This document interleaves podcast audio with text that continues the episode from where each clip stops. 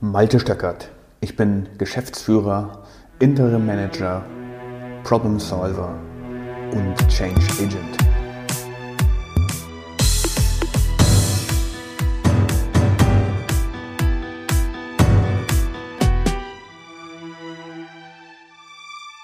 Details sind entscheidend.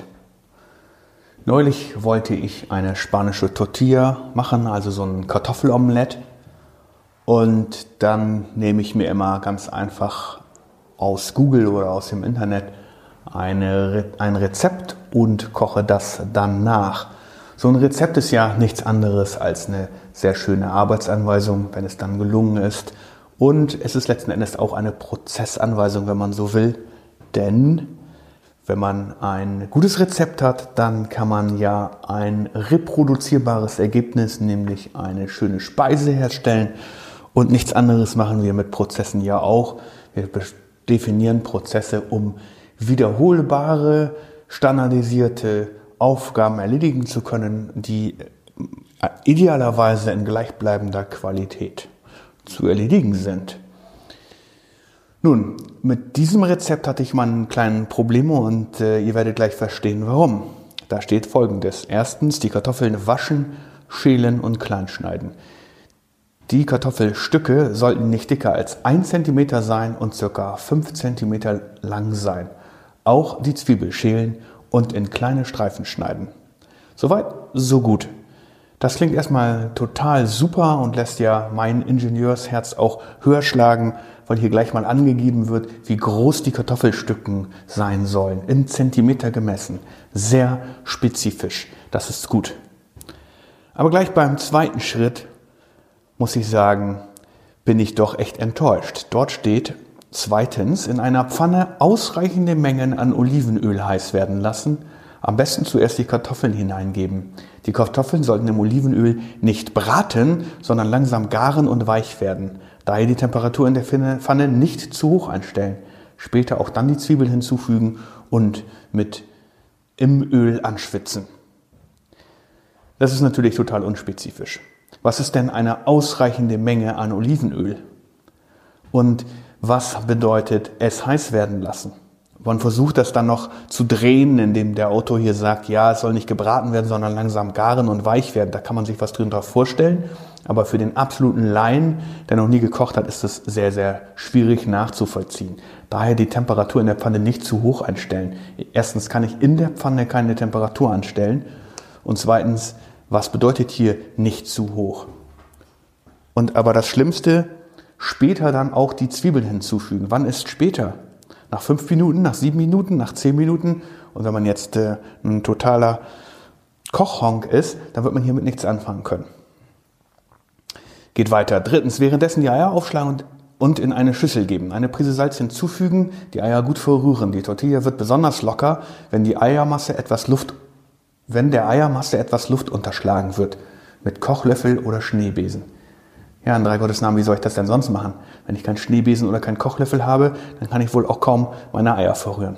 Es ist auch eine total überflüssige Anmerkung hier.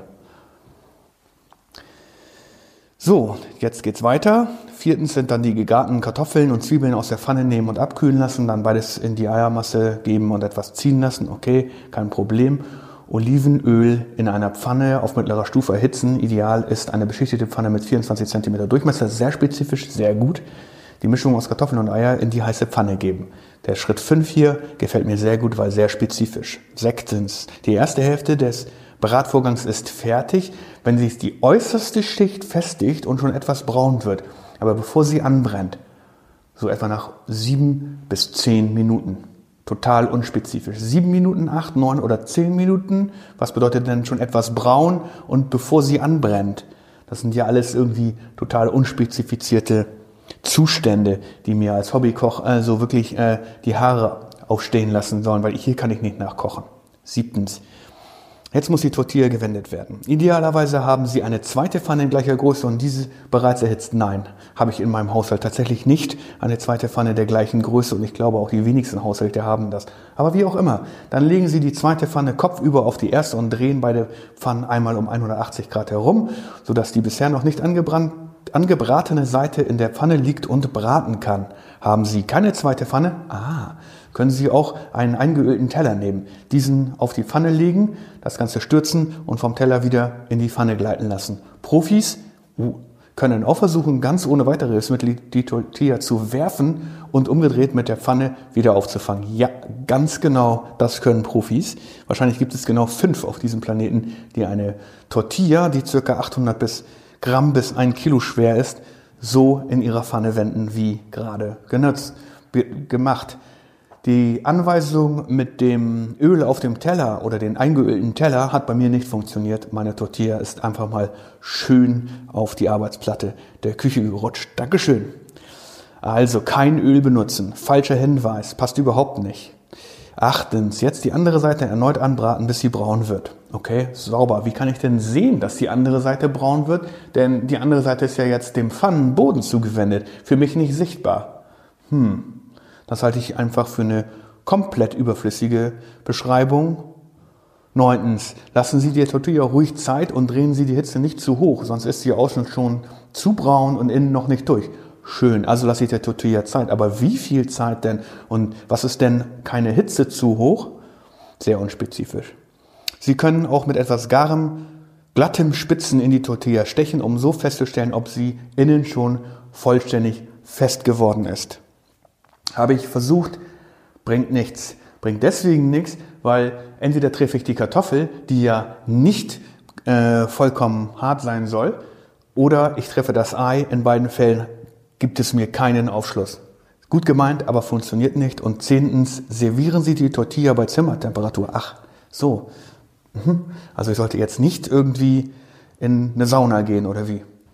Schneiden Sie sie dazu wie eine Kuchen in Stücke, entweder auf einem großen Teller oder jedes Stück einzeln als Tapas auf einem kleinen Tellerchen. Sehr schön. Also zehntens kann ich noch nachvollziehen und funktioniert. Aber hier sind doch einige sehr unspezifische Dinge drin und tatsächlich auch einige Dinge falsch beschrieben. Wenn ich jetzt meine Tortilla dreimal hintereinander nach diesem Rezept koche, kann ich garantiert davon ausgehen, dass ich immer wieder unterschiedliche Ergebnisse haben werden. Und das liegt schon alleine darin, dass hier nur dieser Garvorgang von sieben bis zehn Minuten erklärt war. Wenn ich mich sieben Minuten versuche, dann ist das natürlich was komplett anderes als zehn Minuten. Also sehr unspezifisch.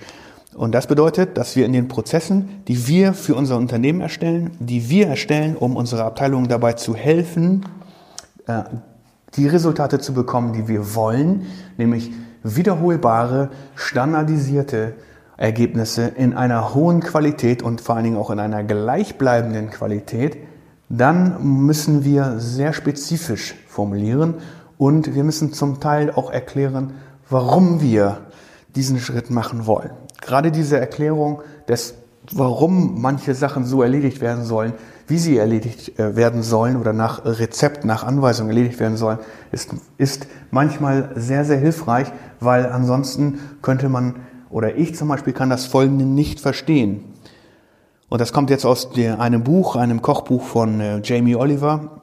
Ich bin echt ein Fan. Aber an dieser Stelle muss ich ihn ein kleines bisschen kritisieren. Das Buch heißt Cook Clever mit Jamie und ist ins Deutsche übersetzt. Und hier geht es darum, ähm, einen äh, Rinderbraten zu braten. Und das ist ganz gut gemacht an und für sich, finde ich, denn er geht sehr spezifisch darauf ein. Und also ja, ich meine, er, er beschreibt es sehr schön, also es wird richtig schmackhaft und so weiter, ähm, liest sich einfach gut. Und ähm, aber folgendes ist mir vollkommen unklar, mit einem nassen Stück Pergamentpapier zudecken, das ist jetzt der Rinderbraten gemeint, und den Breter mit zwei Lagen Alufolie fest verschließen. Hm, was bedeutet das? Wie kann ich denn jetzt meinen Breter mit zwei Lagen Alufolie fest verschließen und warum sollte ich das tun und warum sollte ich nicht einen Deckel benutzen oder was für mich komplett logisch wäre und was macht jetzt das nasse Stück Pergamentpapier auf dem Rinderbraten? Schade, dass er es nicht erklärt, denn hier rätselt man jetzt, warum man das so tun soll und äh, muss es wahrscheinlich selbst ausprobieren, um dann einen Effekt zu sehen. Und dann muss ich ja das Rezept sowieso schon mal zweimal machen. Einmal mit dem Pergamentpapier und der doppelten Alufolie auf meinem Breter und einmal ohne diese Maßnahmen, um überhaupt zu verstehen, was der Unterschied ist. An dieser Stelle, lieber Jamie, tut mir leid, verstehe ich nicht und es wäre toll gewesen, wenn du eine Erklärung beigeben würdest. Und so ist es mit unseren Arbeitsanweisungen, mit unseren Prozessen eben auch. Manchmal muss man erklären, warum ein Schritt notwendig ist, warum ein Schritt sinnvoll ist. Warum ist es zum Beispiel sinnvoll, XY auszuführen, bevor Z passieren kann? Und, und diese Erklärungen sind eben für uns Menschen von großer Bedeutung, denn wenn wir das Warum wir etwas tun soll, sollen hinter einer Aufgabe erstmal verstehen, dann fällt es uns auch extrem leicht, nach dieser Anweisung zu handeln, weil wir haben verstanden und es hat quasi Klick gemacht. Ah, das ist der Grund. Ein anderes Beispiel, das mich schon ewig bewegt hat, ist, ähm, wenn man so einen Braten brät, dann äh, steht dann immer, man soll eine, die Gemüsebrühe heiß dazugeben. Ich habe mich immer gefragt, warum soll ich denn in drei Gottes Namen heiße Gemüsebrühe dazugeben? Irgendwann habe ich mal die Erklärung dann gehört. Ich glaube, das war in einer Fernsehkochshow oder so. Und da wurde erklärt, wenn man die Gemüsebrühe kalt in den Braten reintun würde, dann würde der Bratvorgang des Fleisches kurz aussetzen, weil jetzt eben die kalte Flüssigkeit dazukommt und damit würde der Bratvorgang eben gestoppt und müsste jetzt wieder neu angestoßen werden. Das sei ungünstig für die geschmackliche Entwicklung des Bratens. Ah, sehr schön. Aber, also gute Erklärung. Aber wie gesagt, ich musste lange suchen. Wahrscheinlich habe ich Jahre damit zugebracht, hinter dieses Geheimnis zu kommen. Und genau das Gleiche müssen wir eben in unserem professionellen Umfeld auch tun. Ähm, weil wir wollen ja immer wieder das gleiche Ergebnis, die gleichen Resultate in einer qualitativ hochwertigen, in einem qualitativ hochwertigen Zustand erzeugen. Und dazu müssen wir unsere Prozesse, unsere Arbeitsanweisungen, unsere Arbeitsabläufe so gut und detailliert beschreiben, dass wir nicht nur sehr spezifisch uns ausdrücken in messbaren Größen, sondern auch für den Leser ähm, so gestalten, dass es nachvollziehbar ist und dass er auch versteht, warum wir dies so und so erledigen wollen. Kennst du das vielleicht von den Prozessen, mit denen du dich täglich beschäftigen musst, dass sie ebenfalls an manchen Stellen unpräzise, unverständlich oder einfach viel zu unspezifisch sind? Dann gib mir ruhig gerne Feedback dazu. Wenn dir diese Folge gefallen hat, dann hinterlasse mir doch eine Bewertung auf Apple oder Spotify. Ich freue mich auf das nächste Mal.